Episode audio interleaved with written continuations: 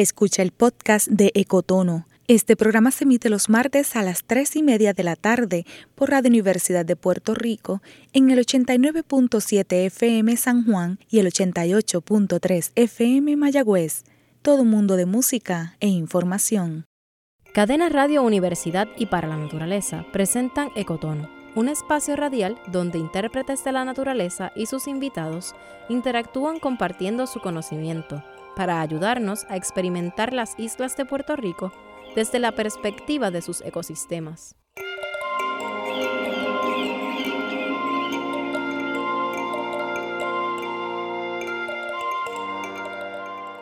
Mi nombre es Débora Rodríguez y soy una voz para la naturaleza.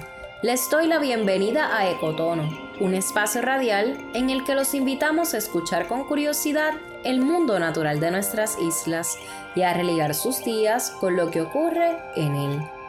Calibren bien sus sentidos, que ahora vamos a experimentar la naturaleza de una manera diferente. Puerto Rico es una isla caribeña. Eso quiere decir que aquí podemos ir a la playa y disfrutar de un clima agradable durante todo el año. Sin embargo, hay personas que aseguran que los mejores meses para ir a la playa son los meses sin R. Esto se debe a que el oleaje es menos agitado durante los meses de mayo, junio, julio y agosto. Por tanto, el verano es la época más segura para los bañistas. Los siguientes ocho meses el oleaje es mucho más activo, peligroso incluso para aquellos que practican deportes como el surfing. ¿A qué se debe esto? Conozcamos más sobre la playa.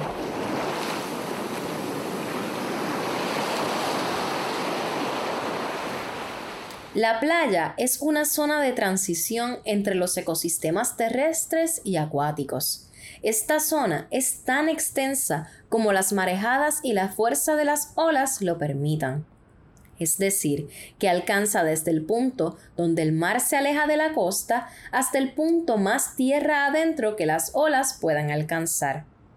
Una característica importante de la playa es que es un ecosistema muy dinámico, es decir, que cambia continuamente.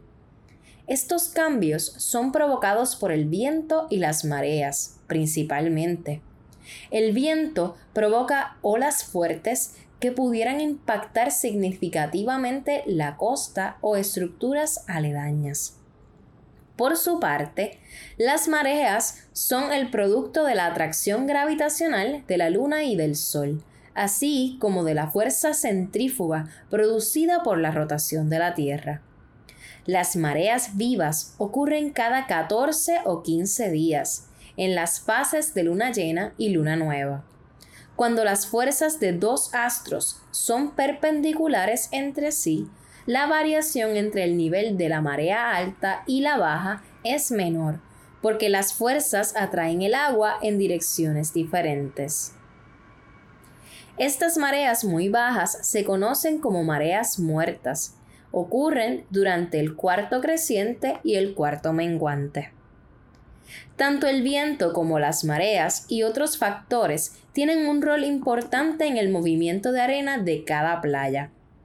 Estos movimientos se dan de forma natural, de ahí el problema de la erosión costera, es decir, el desplazamiento o déficit de arena de algún lugar que se dio en algún momento por un tiempo definido. La erosión es un tema que se da de forma natural, pero se hace más visible cuando hay estructuras y comunidades cercanas a la línea de costa, que ante la nueva forma que va tomando la playa interrumpen la zona de transición, se destruyen o comienzan a inundarse.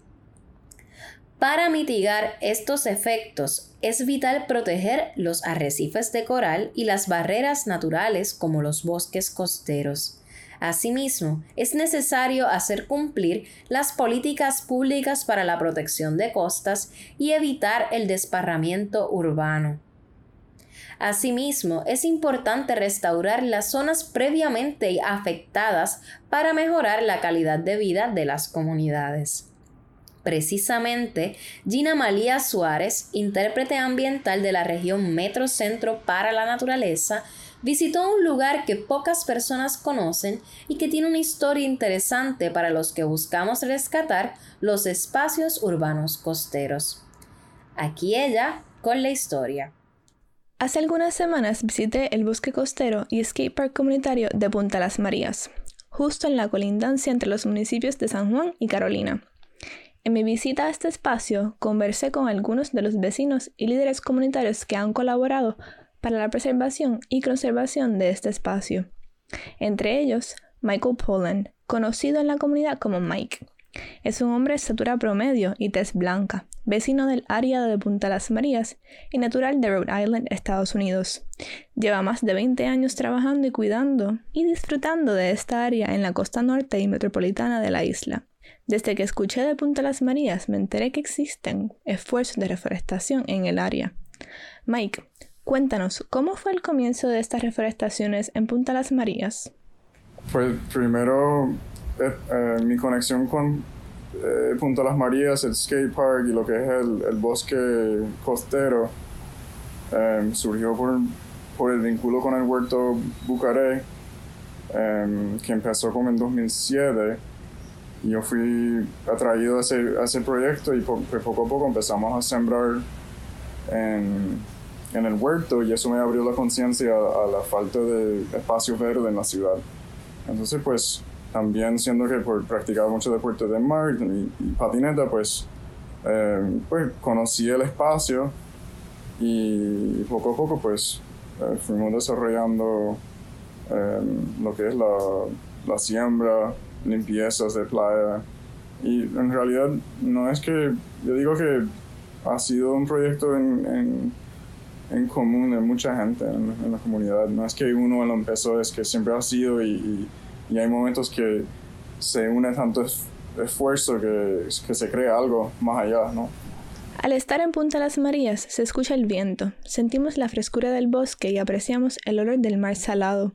Y en el fondo también escuchamos los sonidos de los skaters corriendo en lo que hoy día es el skate park de Punta Las Marías. Entonces, ¿Cómo es que la comunidad de skate se integra al espacio? Ok, desde mi perspectiva, la, la, la, integración del skate y la siembra del bosque pues, inició cuando, obviamente, ese espacio estaba destinado a ser un, un edificio, eh, cuyo proyecto terminó eh, paralizado por, porque estaba en contra de la ley en, muchas en muchas cosas. Eh, entonces, ya en los 2000, o sea, eso, eso se paralizó en 2000, más o menos. Y de ahí para adelante muchos vecinos empezaron a sembrar, porque era un espacio baldío. Y para que no se viera tan feo, empezaron a sembrar las palmas que están al borde de la calle, al borde de la playa. Los, los de patinete pues aprovecharon la torta de cemento que, queda, que quedó en la, en la nada. Entonces para obviamente aprovechar materiales y no tener que construir más, pues hicieron sus rampas encima y de ahí, pues, más personas de este huerto de Bucaré y de, otro, de otros vecinos y, los skaters, pues, también empezaron a sembrar más, a limpiar basura. Había mucha basura que sacar, todavía hay. Así que yo creo que más o menos así empezó. Desde hace varios años, el rescate de espacios urbanos ha sido liderado por individuos y comunidades tras la necesidad de encontrar espacios seguros para el ocio, la educación y la recreación. ¿Cómo es que se ha desarrollado el uso de este espacio urbano en la comunidad de Punta Las Marías? Em, quería destacar algo interesante de ese espacio, que em, se une grupos que en la, en, la sociedad o en la comunidad casi nunca lo ve juntos. Por ejemplo, ahí se mezclan pescadores, los que corren patineta, bicicleta, em, los que están sembrando, el que vende cocos, o sea, las personas que están vendiendo comida ahí, los que vienen de Llorens a ver el mar y de momento en, un par de meses están corriendo patineta también. Tienes los, los que son de comunidades más pudientes y comunidades más pobres, todo mezclado. Y eso para mí es lo más bonito, ese aspecto. El bosque costero y skatepark de Punta Las Marías es uno rescatado por y para la comunidad producto de muchos esfuerzos a lo largo de los años, según nos contó Mike. Y ahora, vamos a dialogar con una líder que también forma parte de estos esfuerzos desde sus comienzos. Soy Iván Núñez Sepúlveda de Santurce, Puerto Rico. Pertenezco a la organización CRES, Coalición de Restauración de Ecosistemas Santurcinos. Yvette, cuéntanos, ¿qué es CRES y a qué se dedican? CRES es una organización de base comunitaria fundada en el 2014 por esta servidora, ¿verdad? Ivette Núñez y también un biólogo marino, que es mi compañero Juan Murcia. Eh, la fundamos con la idea de comenzar a tener, ¿verdad?, esa información, documentación y pasar la información sobre lo que son el cuidado de los arrecifes de coral en las zonas urbanas, en el área de San Juan, que al frente de esta costa específicamente tenemos una de las barreras naturales más importantes de la zona metro, que son los arrecifes de coral. Y entonces nos hemos movido hacia la tierra, ¿verdad? Del agua salimos a la tierra para empezar a cortar los contaminantes que llegaban al arrecife de coral, que nacen en la montaña, ¿verdad? Y corren por la costa.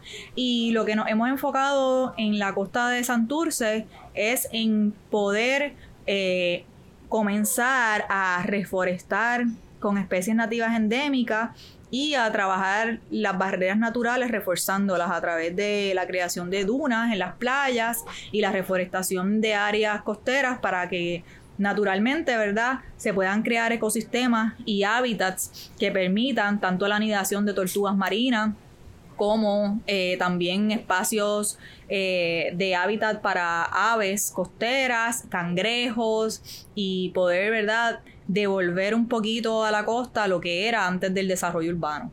Entonces, cuéntanos un poco más sobre el espacio y su historia.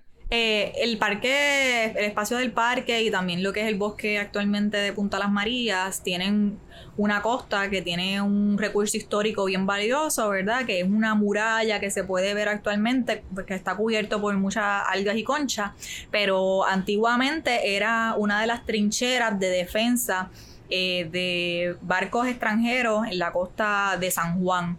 Y esta trinchera, ¿verdad? Eh, tiene más de 50, 60 años ahí y es un, una área que fue utilizada para defender la costa y actualmente, ¿verdad? Quedan restos de esto, que uno lo puede ver desde el área del bosque y del parque, o sea que es una área que sí fue impactada en el pasado como, como un recurso de defensa militar de los Estados Unidos, pero se ha ido transformando con el tiempo y ha llegado a ser lo que es hoy en día, ¿verdad? Que es un área de bosque y que también debería ser preservada por todo ese impacto que ha tenido y por cómo ha logrado subsistir siendo ese único pedazo de área verde accesible a la costa en toda el área de, de San Juan.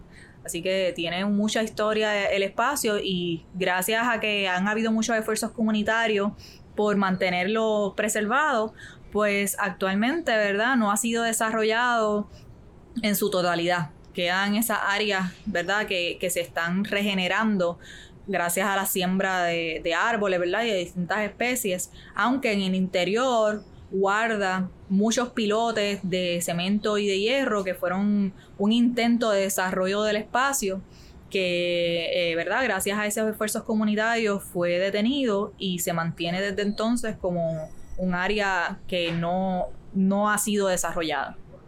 ¿Cuáles dirías entonces que son las razones principales para reforestar este espacio?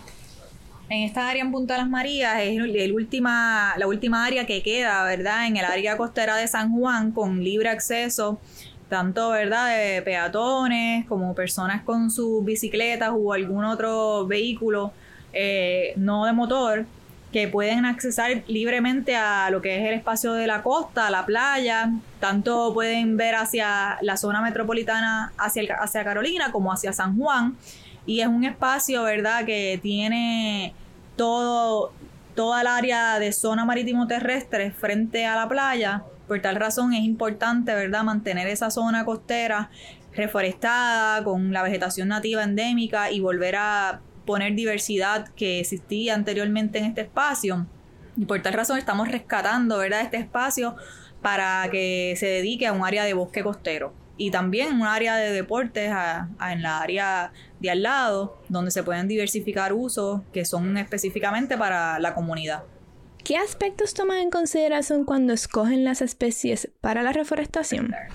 Siempre, siempre que vamos a reforestar un espacio, consideramos primeramente las especies nativas y endémicas que se encuentran en esas áreas y si no, las que históricamente hemos documentado que existían.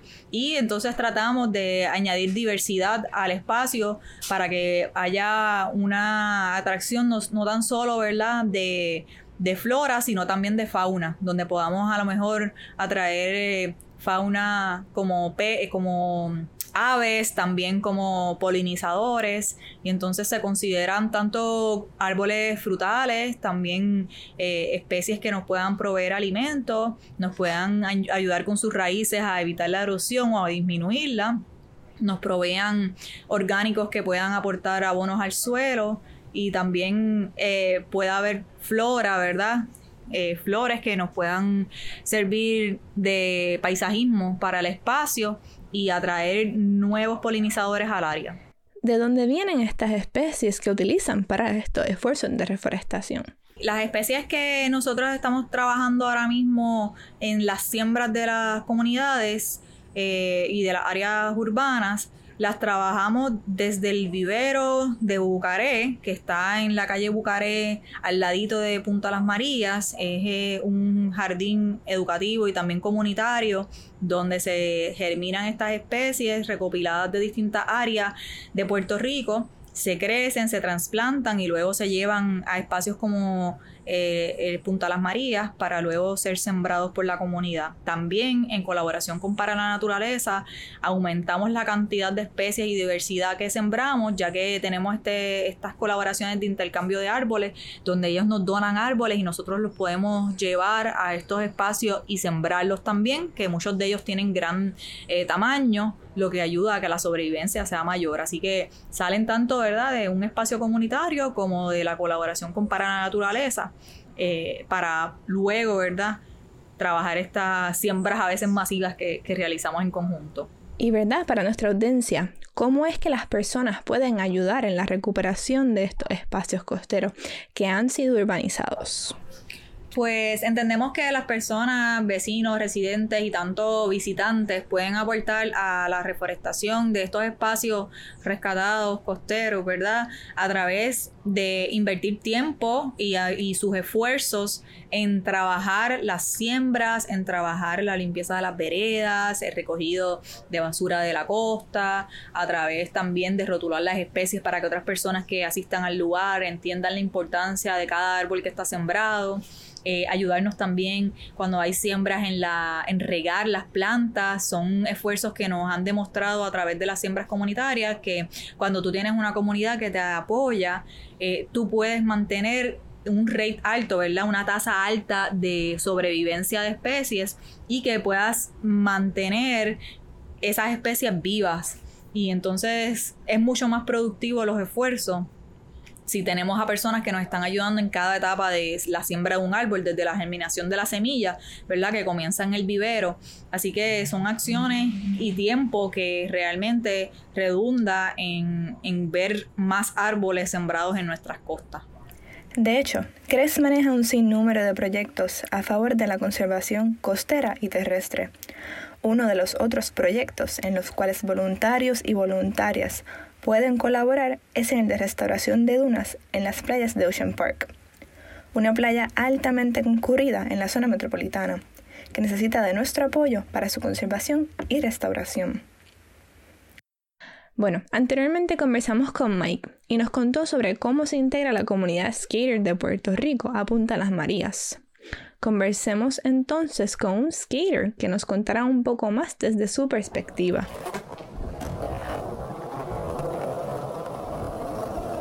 Soy Sota, que así me dicen, pero me llamo Gabriel Alexander de Fendini y soy un skater, nada, humano, persona que pues me he topado con este lugar en Punta Las Marías y estoy aquí creo que para hablar de eso un poquito. Para que lo conozcan, Sota es un hombre de estatura promedio y desbronceada. Pasa mucho tiempo al sol corriendo skate y se destaca en la comunidad por sus iniciativas y autogestión. Sota, ¿Cuándo conoces de este espacio y qué te motivó a tomar acción? Pues yo empecé a trabajar aquí al ladito en Bistro Café, que es empezando la Avenida Isla Verde. Y para eso ya yo corría skate y alguien me dijo del spot y estaba allá al ladito, so llegué un día y lo único que existía para eso era la mini ramp, que es el obstáculo que está en medio bien grande, todo junto, y eso lo hizo Chemi, Boligoma y Rebeca, que fueron los que sembraron la semillita y ya van 10 años que llevo viniendo para acá, frecuentando siempre y ha sido poco a poco un sueño realidad hasta ahora tener este espacio, tú sabes. Yo no es hasta ahora en la pandemia que más o menos corriendo skate y haciendo todo lo que he estado haciendo por ahí con los años, yo creo que he apagado un poquito y, y pues siendo una buena persona o whatever, pues he notado que han subido un par de números en la gente que ve mis stories, eh, tengo un poco más de audiencia y se me ocurrió la idea de hacer un video pidiendo donaciones que nunca me hubiese imaginado que tanta gente iba a ayudar y desde ahí tomé esa iniciativa de grabar videos, pedir donaciones, pedir zafacones, se hizo el cambio, la basura, poco a poco ha ayudado a que toda la gente le respete más la, el lugar y, y que sean más conscientes también y poco a poco, tú sabes, estamos creando un ambiente súper bueno. ¿Quiénes fueron los que comenzaron la construcción de las rampas para correr skate? Tenemos a Chemi, José Chemi, que es un sendo artista de aquí que ha hecho cosas internacionales y construido parques internacionalmente. Y Borigoma también, y Rebeca, que Rebeca fue la que puso la iniciativa totalmente, son OGs de la generación anterior de skate, y gracias a ellos que vieron este lugar, vieron la visión que podía ser un skatepark y sembraron las primeras rampas aquí que ayudaron a que todo el mundo empezara a venir y a descubrir el spot y poco a poco realizar lo que tenemos ahora. El skate tiene sus comienzos para los años 60 a partir del surf. Cuando las olas bajan, el surf también. Así que por necesidad de seguir practicando, se crea correr skate. Digamos que de forma sencilla es surfear en la tierra. Este detalle de la historia lo aprendí en un documental llamado Skate, creado en Puerto Rico, que estrenó para el 2012. Si no lo han visto, búsquenlo. Es muy importante para saber nuestra historia y conocer que el skate es mucho más de lo que nos enseña a nivel social. Chemi Rosado Seijo y Rebeca Nogales son skaters con más de 30 años de experiencia, artistas y defensores de la comunidad, entre muchos otros roles. Ambos, en colaboración con Roberto Boligoma, un skater profesional de la época, fueron los precursores en establecer obstáculos para comenzar a establecer un skatepark en lo que era la torta de cemento abandonada. Rebeca, motivada por las resistencias ambientales que ocurren en Puerto Rico para los 90 y los 2000, decide abrir la verja que en ese momento evitaba el paso de la comunidad a la playa. Con esta acción se reclamó nuevamente un espacio de bosque público para la comunidad, un espacio de bosque y de skatepark para la diversión de toda la comunidad. Todas las personas que han trabajado en este espacio de parque y bosque tienen una visión de mejorar nuestra relación con los espacios urbanos comunitarios, como dice Sota. Poco a poco entre todos vamos a ir haciendo más obstáculos y creando que la comunidad crezca también más en un estado de paz y, que sea más amistoso con generaciones nuevas como los niños. Y hemos empezado a hacer muchas acciones para que eso vaya pasando desde dar clases que no tienen ni que ser simplemente clases y que paguen puede ser simplemente que el niño los padres que vengan nosotros ayudemos a los nenes que tengamos poco a poco más materiales que podamos suplir la gente que no tiene recursos. Y yo veo que en dos o tres años esto puede literalmente dar un sendo boom. Ya hemos salido en televisión, vienen tantos artistas a grabar videos musicales. El espacio, hemos hecho unos banquitos con skates y materiales reciclados. Entre eso y la vibra de la playa y el bosque, todo está complementado y cada vez va quedando bien mejor. Yo lo veo como que va a ser maybe el skatepark de San Juan porque no hay nada no hay nada literalmente y no hay mucho movimiento que estemos viendo, so lo estamos tomando en todas nuestras manos. De verdad que así lo veo, sí. Este espacio de bosque costero urbanizado estaba destinado a ser uno de los muchos otros complejos privados que existen en la costa norte de la isla. La costa que precisamente recibe las fuertes marejadas provocadas por los frentes fríos. El que existan bosques costeros como este evita que continúe empeorando la pérdida de espacio terrestre por medio de la erosión costera. Antes, toda la costa norte estaba llena de humedales. Estos nos ayudan al absorber como una esponja toda esa agua que llega con las fuertes marejadas. Las marejadas no son el problema. Son parte de la naturaleza, así como cada uno de nosotros. El rol que podemos tomar es el de accionar a favor de la conservación de las costas. Al hacer esto, accionamos con autocuidado hacia nuestras comunidades. Como este, hay algunos otros, todos en su mayoría autogestionados por las comunidades adyacentes. Reconocemos que la comunidad es el primer ente que puede manejar sus espacios verdes, pues ellas conocen sus necesidades y sus habitantes. A pesar de los distintos servicios que como individuos podemos buscar en estos espacios verdes, estamos de acuerdo en que podemos respirar mejor calidad de aire en los bosques. Estos espacios también sirven como para descansar el cuerpo y reflexionar. Así que es importante fomentar y apoyar a aquellos que organizan y gestionan el desarrollo de nuestras comunidades. El skatepark y bosque de Punta Las Marías están disponibles para el disfrute de la comunidad. Las veredas llenas de árboles nativos y endémicos, plantas medicinales, espacios para el descanso, son el preámbulo a disfrutar la arena y la brisa del mar que nos asegura la costa así como cada una de las personas, vecinos y líderes, voluntarios y voluntarias que han sido parte de la transformación de este espacio, tú también puedes ayudar a conservarlo. Gracias Gina Malía por llevarnos a conocer el skate park de Punta Las Marías.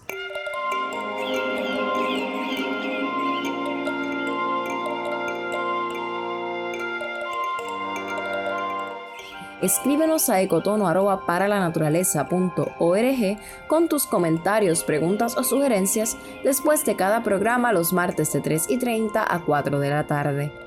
Este programa fue editado por Laura Cintrón de Para la Naturaleza y Aitza Santos de Radio Universidad de Puerto Rico. Agradezco a todos los colaboradores de este programa y Eduardo Alegría por la música. Recuerda que puedes encontrar este y todos los episodios de Ecotono a través de las plataformas sociales de Para la Naturaleza y cadenas Radio Universidad. Les habló Débora Rodríguez, una voz para la naturaleza.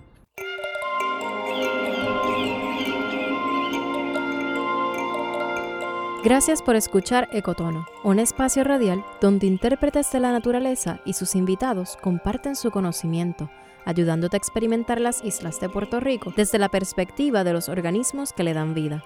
Todos los martes, desde las 3 y media de la tarde, un programa de cadena Radio Universidad y para la naturaleza.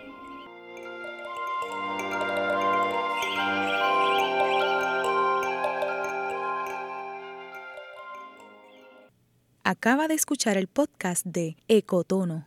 Le invitamos a que nos sintonice los martes a las 3 y media de la tarde por Radio Universidad de Puerto Rico en el 89.7 FM San Juan y el 88.3 FM Mayagüez. Todo un mundo de música e información.